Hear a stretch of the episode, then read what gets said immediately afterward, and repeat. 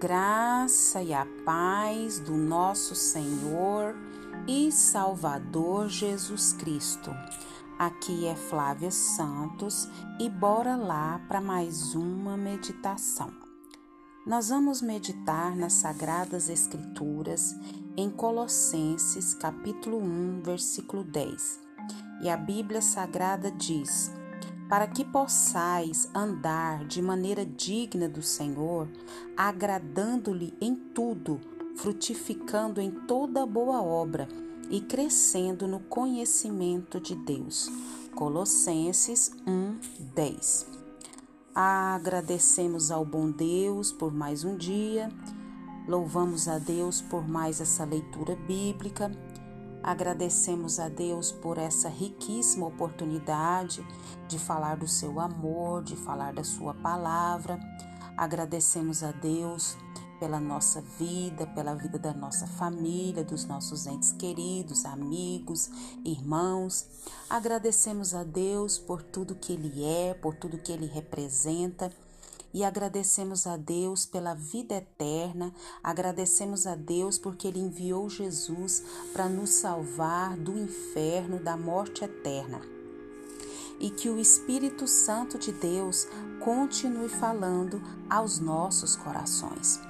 Nós cremos em Deus, nós cremos em Jesus, nós cremos no sacrifício de Jesus, nós cremos que somos pecadores, estávamos condenados ao inferno e por isso Deus, na sua infinita graça, no seu infinito amor e misericórdia, enviou Jesus para nos salvar.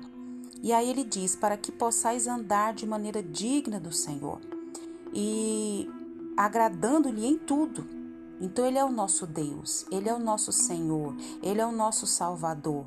E para que a gente possa agradar Ele em tudo, frutificando em toda boa obra e, e crescendo no seu conhecimento, nós vivemos por Ele, para Ele. Né? Então a gente quer agradar esse Deus poderoso, esse Deus majestoso. E nós vamos falar hoje sobre o que? Sobre o egoísmo. Nós estamos vivendo num tempo onde as pessoas são egoístas, são egocêntricas, têm aquele amor exagerado aos seus próprios interesses, né? E a despeito dos outros. Né? Essas pessoas, é, elas são exclusivas, que levam a uma pessoa a se tornar, a, se, a tomar como referência a tudo. É um orgulho, uma presunção, é um atrevimento, é aquela pessoa que tem um desdém, é um convencimento, é aquela pessoa que é que tem uma soberba, uma vanglória, é uma pessoa que é ambiciosa, mas que busca tudo o que? Tudo é para si, tudo é para o seu próprio umbigo. É uma pessoa que pensa só no seu próprio bem-estar. Que, que ela só cabe tudo só para tudo é para ela tudo tudo tudo envolve para ela tudo tudo envolve ela ela é o centro de todas as atenções e nós, como povo de Deus, como filho de Deus, nós buscamos agradar esse Deus, como nós lemos no versículo, para que possamos andar de maneira digna do Senhor, agradando a esse Deus em tudo, frutificando em toda boa obra, porque nós estamos aqui nessa terra para servir. Jesus, o próprio Jesus, o próprio Filho de Deus, o próprio Deus encarnado, ele disse: Eu não vim para ser servido, eu vim para servir. E nós somos discípulos de Jesus. E nós estamos aqui o quê? Para servir. Nós não estamos aqui para ser servidos, nós estamos aqui para servir. E nós temos essa, essa compreensão e nós estamos aqui para servir. E nós podemos e devemos e precisamos cuidar de nós? Claro, nós precisamos trabalhar, nós precisamos produzir, nós precisamos realizar sonhos, projetos, sonhos, conquistar, desbravar. Muitas pessoas têm família, têm esposo, têm esposa, têm filhos. Isso é bom, precisa mesmo trabalhar, conquistar. Isso é muito bom, isso é saudável. A gente precisa sorrir, a gente precisa viajar, a gente precisa se divertir. Isso é muito bom e eu eu também gosto. A gente precisa se divertir, precisa ter esses momentos de relaxar, esses momentos de diversão. E eu também gosto e gosto muito. Mas nós, como povo de Deus, precisamos buscar o equilíbrio e não podemos viver uma vida egocêntrica tudo viver é, em torno de nós, do nosso bel prazer, da nossa diversão, do nosso bem-estar, buscando sempre equilíbrio pensando sempre em agradar só a nós, só os nossos, né? Não podemos nos esquecer que o nosso principal objetivo aqui na terra é agradar a Deus e aos seus propósitos. Aleluia! Nós não podemos esquecer disso momento algum que o nosso objetivo aqui é agradar a Deus e realizar os seus propósitos e que nós estamos aqui para servi-lo.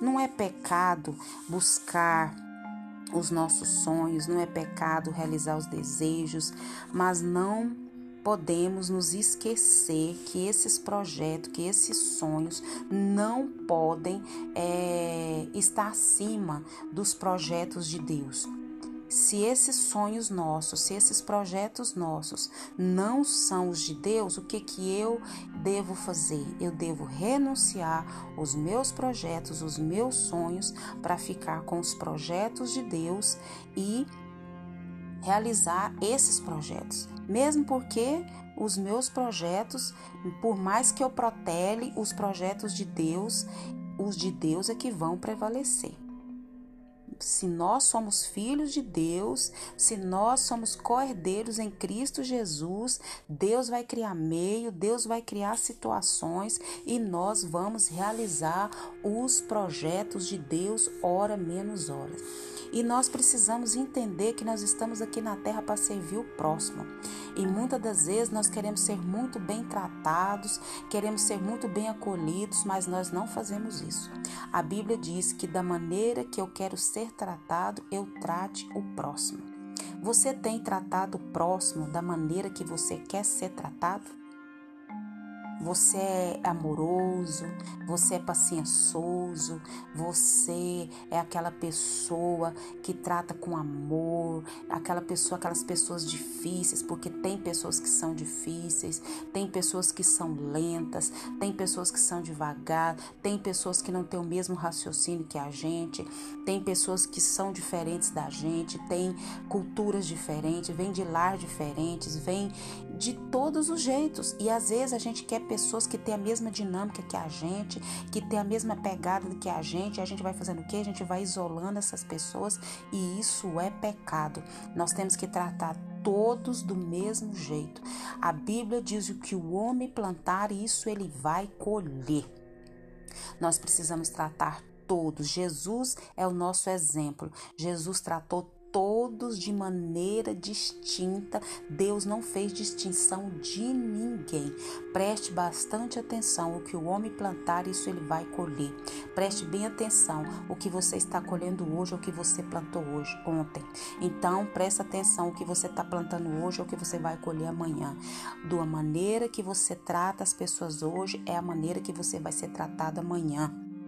Da maneira que você quer ser tratado, trate as pessoas. A Bíblia diz: perdoe para que você venha ser perdoado e que o Espírito Santo de Deus continue falando aos nossos corações. Pai, em nome de Jesus, perdoa, Pai, todo o egoísmo dos nossos corações. Perdoa, Deus amado, toda falta de amor, toda falta de empatia. Deus, tem misericórdia, Pai, da minha vida.